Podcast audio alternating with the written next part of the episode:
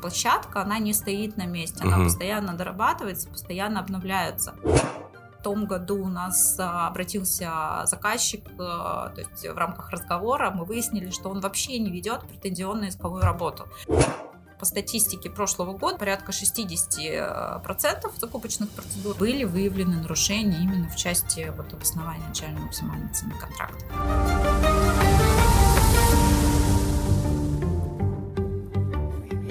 Привет! Это второй сезон подкаста Высшей школы госзакупок.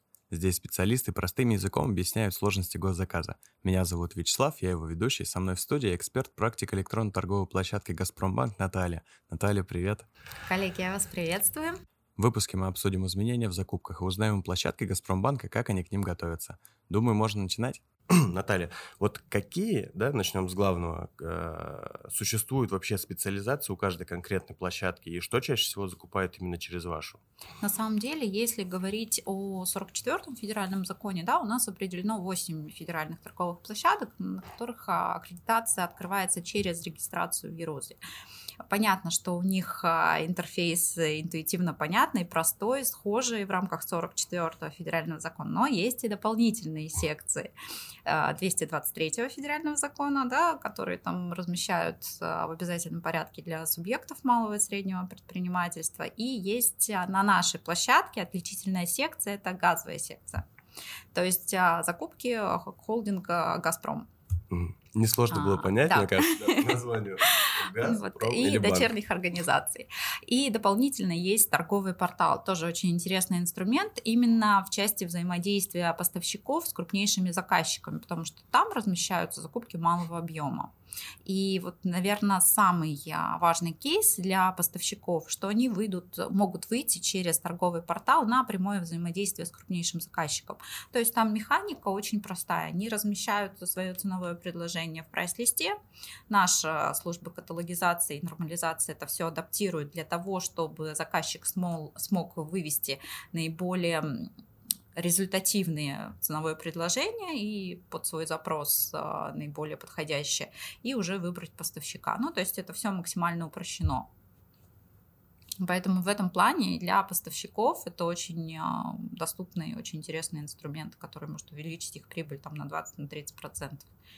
Просто мало кто об этом знает, и мало кто этим пользуется. Вот, это самое главное. Мне кажется, наша деятельность э, популяризовать все эти услуги, которые действительно там, кому-то сохраняют деньги, а кому-то кому приносят прибыль. Ну, на самом деле, очень много мифов о госзакупках, о тендерах, да, о том, что здесь побеждает тот, кто занес, э, ну, условно, да, а, о том, что тендеры это все куплено, попилено, и там, собственно говоря, участвовать даже не стоит, но, тем не менее, по статистике, там, допустим, за прошлый год угу. выявлено 38% закупочных процедур, которые признаны несостоявшимся. То есть вам там вообще ни один участник не подал цифра. заявку. Очень 38%. И спрашивается, где поставщики. То есть вот есть заказы, на которые просто поставщики не приходят. При Потому этом... что боятся. Мне кажется, существует вот этот страх того, что там, не выдержать контракт, особенно вот это постпандемическое, когда, эм, ну, мне кажется, у поставщиков существует реальный страх перед э, не то чтобы не выиграть закупку, а не справиться с ней, не исполнить ее. Не исполнить контракт. Ну, да, здесь на самом контракт. деле государство вот в рамках пандемии, да, и распространения вот этой коронавирусной инфекции, они приняли довольно-таки широкий объем мер, угу, поддерживающих конечно. именно поставщика. То есть там было и продление срока действия лицензии. То есть э, до конца года а, участники спокойно могли участвовать в закупках и пользоваться лицензией, на которой истек срок действия. Сейчас продлена мера на образовательные uh-huh. услуги, на медицинские, вот в части лицензирования. Авансирование тоже продлили до конца года, увеличенное. То есть довольно-таки очень много моментов, которые поддерживают поставщика при исполнении контракта. Ну и дополнительно, что они могут вносить изменения, ну, со стороны заказчика uh-huh. могут вносить okay. изменения в контракты, где корректируют срок а, исполнения контракта. И на это контролирующие органы вот в рамках пандемии закрывали глаза, потому что прекрасно понимали, что оборудование оборудование там технологически сложное, оно везется из-за границы, что это таможня, определенные ограничения и, соответственно, увеличение срока исполнения контракта. Ну, есть... Поэтому здесь э, все зависит от желания поставщика. То есть есть воронку тендерных продаж, угу. да, которая выстраивается в зависимости от того, сколько закупок отобрали по итогам а, поиска и насколько закупочных процедур направили заявок. Безусловно, если он отобрал одну процедуру, на одну направил заявку и в ней не победил, и дальше не, уже не желает участвовать, это один момент. Угу. А другой вопрос, когда поставщик, а, ну, там, любое юридическое лицо, либо физическое, вот э, отсмотрела 100 тендеров, выбрала 50, э, на 40 направили заявку. Естественно, 10%, 20%, но они заключат эти 5-6 угу. контрактов.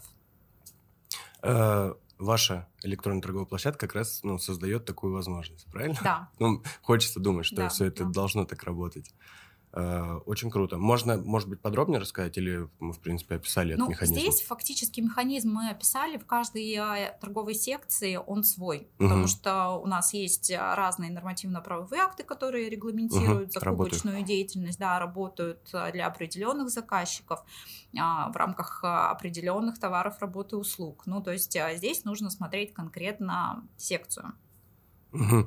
А был какой-нибудь э, интересный кейс по, не знаю, как это правильно объяснить, по привлечению нового заказчика за последнее время? Как На самом деле мы работаем а, с более чем 60 угу. регионами России. У нас постоянно появляются новые заказчики, а, и они приходят на вебинары по практике uh-huh. работы на торговой площадке, мы им рассказываем, как пользоваться площадкой, как а, размещать протоколы, как автоматизировать закупочный процесс в рамках своей организации, чтобы сотрудник не тратил весь день на размещение протокола, а потратил 10 минут uh-huh. или 15. И вот площадка ориентирована на то, чтобы автоматизировать а, работу закупочного подразделения, на то, чтобы заказчику было комфортно работать на площадке. Мы и сервисы разрабатываем на бесплатной основе, то есть они абсолютно бесплатные для всех заказчиков. И демо-доступы формируем, направляем заказчикам для того, чтобы они посмотрели, пощупали площадку, как будет работать uh-huh. именно на нашей площадке. Ну и информационно ведем их в части вебинаров, семинаров, разъяснительной работы, информационной. То есть мы их полностью поддерживаем в этом плане.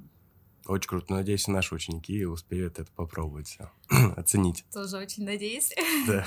И перейдут работать на нашу торговую площадку. А вот э, сейчас, наверное, такой э, больше кулуарный вопрос. Вот вы больше все равно, как вот ну, по ощущениям, продаете услугу поставщику, а не заказчику?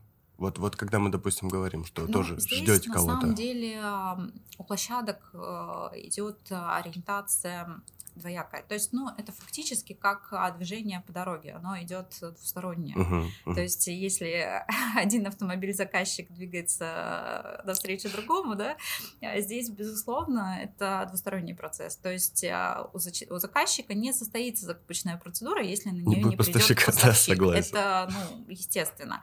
Да, для заказчиков на площадках все бесплатно, потому что они государственные учреждения, они работают в рамках жестких нормативно-правовых актов. Мы для них сервисы создаем для того, чтобы они эффективно тратили бюджетные денежные средства, для того, чтобы это все упростить а, сам процесс и сделать наиболее комфортным для там, контрактных служб, для контрактных управляющих, руководителей, и чтобы они видели всю статистику, всю отчетность по своим закупочным процедурам. Угу. Потому что на самом деле это сложный процесс сложный в части процесс, контроля. 100%. Я просто почему спрашиваю, потому что мне кажется, э, приним, э, решение перейти на новую торговую площадку принимает у заказчика не тот человек, которому мы преподаем вот, э, вот это, не, для, не для того, кому мы записываем этот подкаст. Вот просто такой вот мой личный вопрос был. И мне всегда казалось, что э, такой человеч... таким нашим человеческим подходом мы больше привлекаем таких же специалистов, как мы, которые там хотели бы работать на ЭТП Газпромбанка, они работают на другой ЭТП. Но здесь вот. на самом деле все зависит от а, заказчика. Угу. Вот, да. То есть, да, то есть принимает здесь, решение. А, безусловно, принимают а, вышестоящие должностные лица. Здесь ничего с этим не сделаешь, как и в любом бизнесе, как и в любом да. учреждении. Это, ну, так скажем, неизбежный угу. фактор.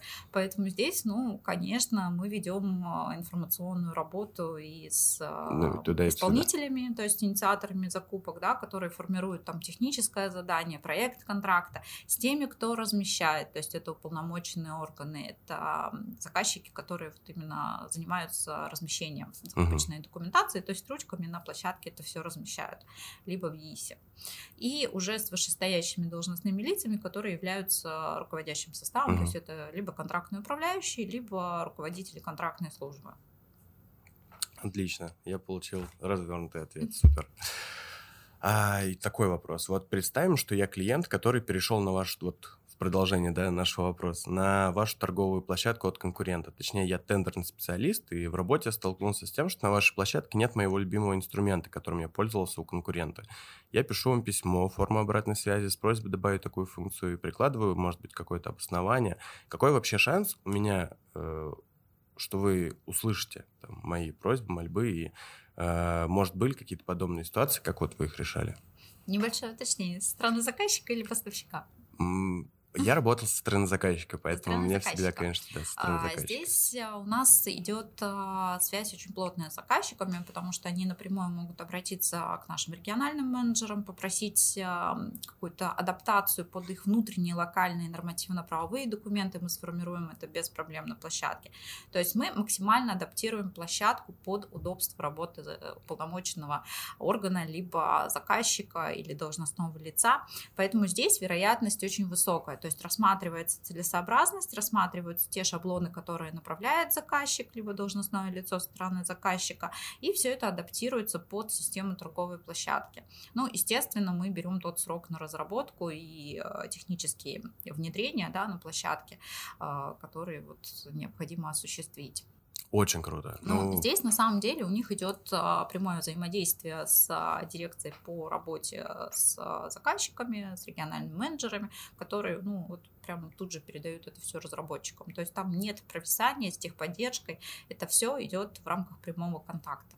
Угу. То есть можно сказать, что ЭТП это инструмент, который может меняться, то есть это ну, динамическая какая-то да, программа. Да, у нас доработки проходят э, ежедневно, еженедельно выпускаются релизы, то есть площадка, она не стоит на месте, она угу. постоянно дорабатывается, постоянно обновляется.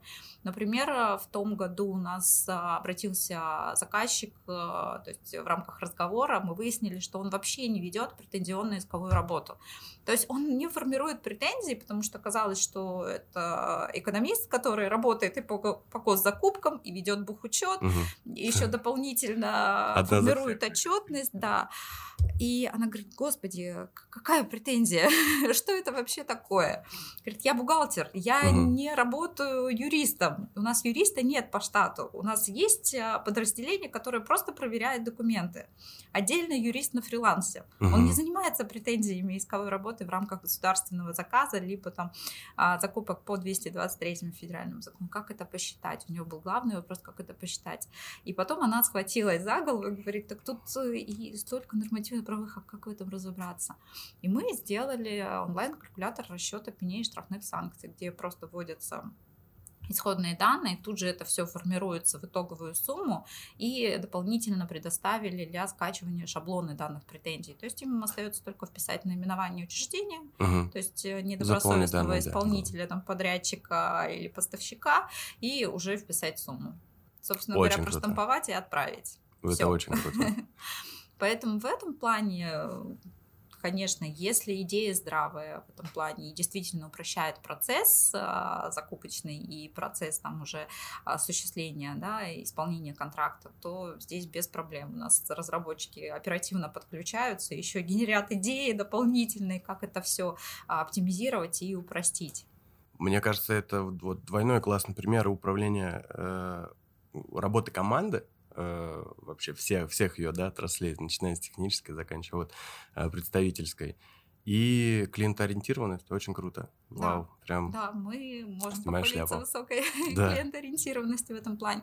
Но здесь э, еще играет роль, что у нас сейчас идет э, процесс автоматизации э, в госзаказе, как в 44-м федеральном законе, так и в 223-м. То есть вот начинается эта электронизация, как вводится электронное актирование, вот эти закупки прямого закупки с полки угу. напрямую у поставщиков. Конечно, это все упрощает а, процесс и увеличивает продажи поставщика, но вопрос в том, что поставщик не адаптирован под эти изменения целенаправленно не информатизирован, потому что он многие моменты упускает. То есть э, у поставщика-то проще, если заказчику, грубо говоря, да, платят за то, что он там разместил закупку, а, э, заключил контракт и вот отчитался в ВИСе. У поставщика немножко другая история. Там специалисту по тендерам платят в зависимости от сделки, ну, как и в любом отделе продаж. То есть э, здесь такой фактор, что если он не выиграл, он, грубо говоря, не получил свои бонусы. Он проиграл. Да. И поэтому ну, множество сотрудников, множество специалистов, они уходят к заказчику. И вот здесь э, у поставщиков колоссально идет провисание в части информационной зажатости и недостаточности информации.